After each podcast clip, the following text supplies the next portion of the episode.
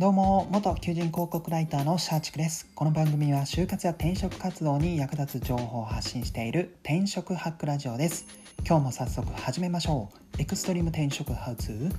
募集背景を想像すると転職成功率が高まるわけ。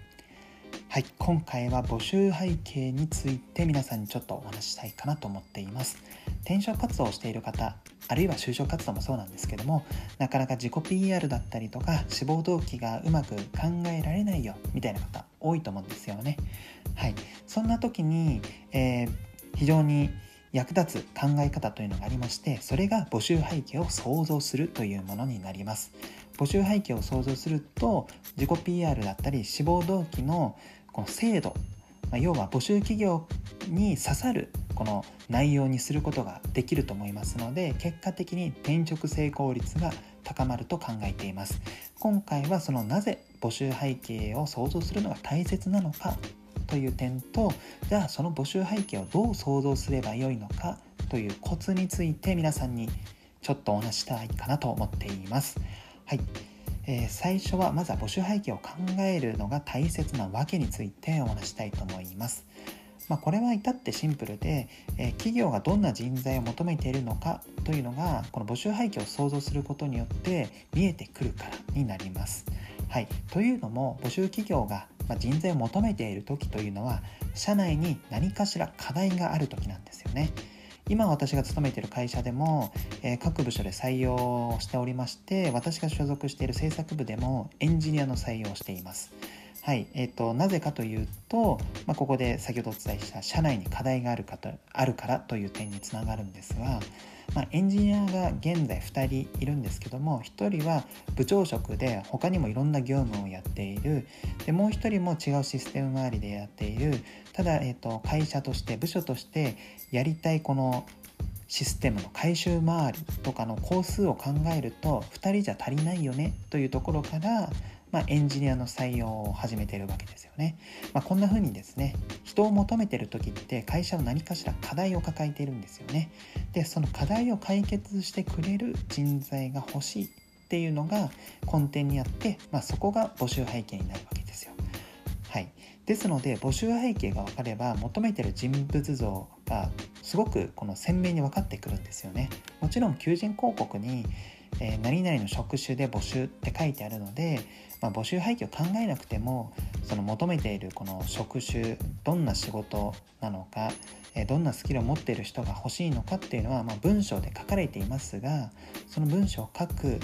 その前段階といいますかその前提のところも踏まえてこう志望動機だったり自己 PR を考えた方が企業としてもあそんなキルがあるんですかみたいな形で何かこの企業が潜在的に求めているもの。その求人広告で、えー、この明文化されたそのスキル以外のところ企業が本内心求めているけどまだ自分に、えーと、企業自身も気づけていないそのニーズに対してもこの募集背景を踏まえることによって、えー、私にはこの当然このスキルもあります。ただそれに加えてこういうスキルもあります。御社はこういう課題が抱えていると思うのでこういった点は御社にとってもメリットがありますみたいな形でですね、まあ、企業からするとおそんなスキルもあるんですか？そんな PR ポイントがあるんですか？みたいなところで結構刺さると思うんですよ。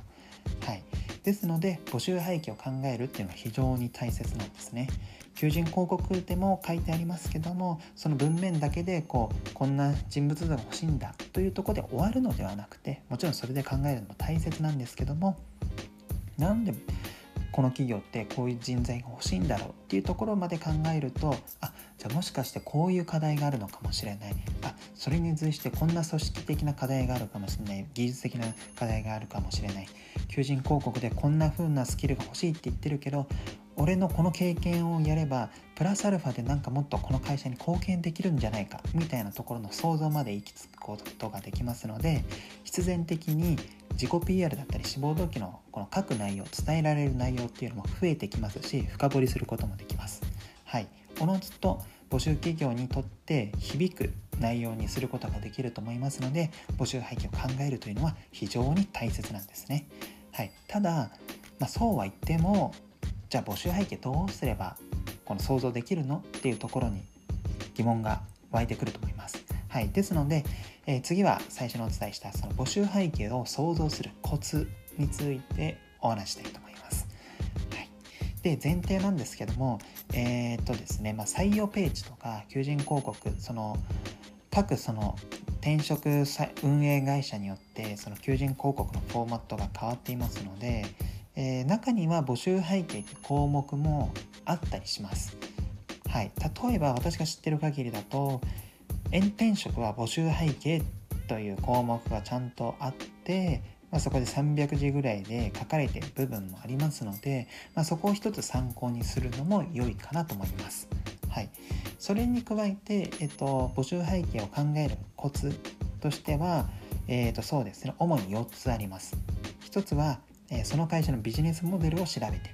まあ、どうやって売り上げを出しているのか。というところを、えー、と考えてで今募集かけてる仕事と、まあ、部署はそのビジネスモデルでどんな立ち位置なのか会社内でどんな役割を持っているのか。というところを考えて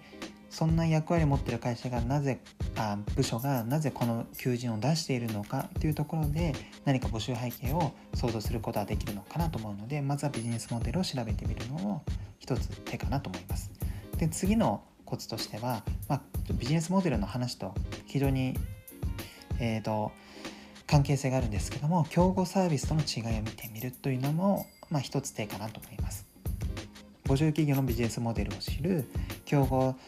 会社のそのサービスだったり商品との違いを調べてみる。そうすると,、えーと、会社として抱えてる課題、まあ、こういう目標があるんじゃないか。こういうライバルに対してこれからこの会社はこういうふうに打ち出していきたいんじゃないか。っていう何か想像ができますので、まあ、そこの部分であ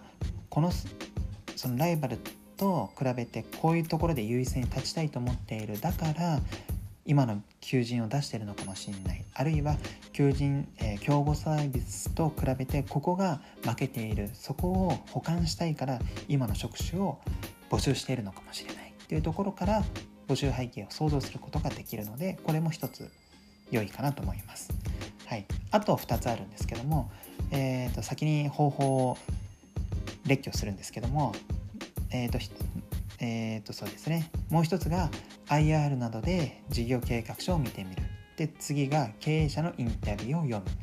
この2つのやり方でも募集背景を想像することはできるかなと思います。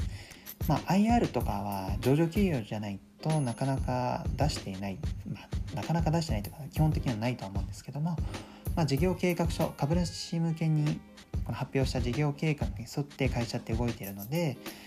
あじゃあこのこういう目標があってじゃあ現状今この会社どういう立ち位置にあるんだろうか？っていうところから踏まえて今の求人で求められているものって何だろう？っていうところで募集背景を想像することができるかなと思います。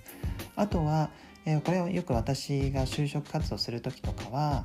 転職活動する時とかはやっていたんですけども、まあ、皆さんもやってると思うんですけど経営者のインタビューを読むっていうこと、まあ、経営者のインタビューを読むと、まあ、そうですね。創業時の思いだったりとかどういうビジネスモデルなのかあとはその今後の計画に対して現状どういう課題を抱えているのかっていうのが、まあ、大概インタビュー内容に書かれていますので、まあ、それを踏まえてあ今回募集してるこの職種ってもしかしてインタビューで書かれてるここの課題を解決したいからやってるんじゃないかっていうところからえー、とそうですね。その募集背景を踏まえて自己 PR だったり志望動機を考えることができるので、まあ、これも一つの手かなと思います。はい、募集背景を想像するコツを、えー、とまとめてお伝えすると、まあ、一つはま転職サイトの募集背景という項目を見る。でもう一つはビジネスモデルを調べてみる、えー、次は競合サービスとの違いを見てみる。で、えー、次が IR など事業計画書を見てみる。で最後が経営者のインタビューを読んでみる。この5つの方法がありますので、まあ、是非ですね試しにやっていただけると嬉しいです。はい今回の放送は以上となります、えー、最後までご視聴いただきありがとうございました。この番組はですね、就職活動や転職活動に悩んでいる方に向けて、面接対策の方法だったりとか、自己 PR を考えるコツ、あるいはその、そうですね、私自身が求人広告ライターとして人材業界で3年間働いてきましたので、そこの裏話だったりとか、そういったものを踏まえて1日1回就活や転職に役立つま情報を発信していますので是非、え、引き続きこの放送を聞いていただけると嬉しいです。また今回の放送がちょっとでも勉強になったという方はいいねを押していただいたりとか番組のフォローをお願いします。それではあなたの就職活動そして転職活動の成功が祈りつつ今日はこの辺でまた明日。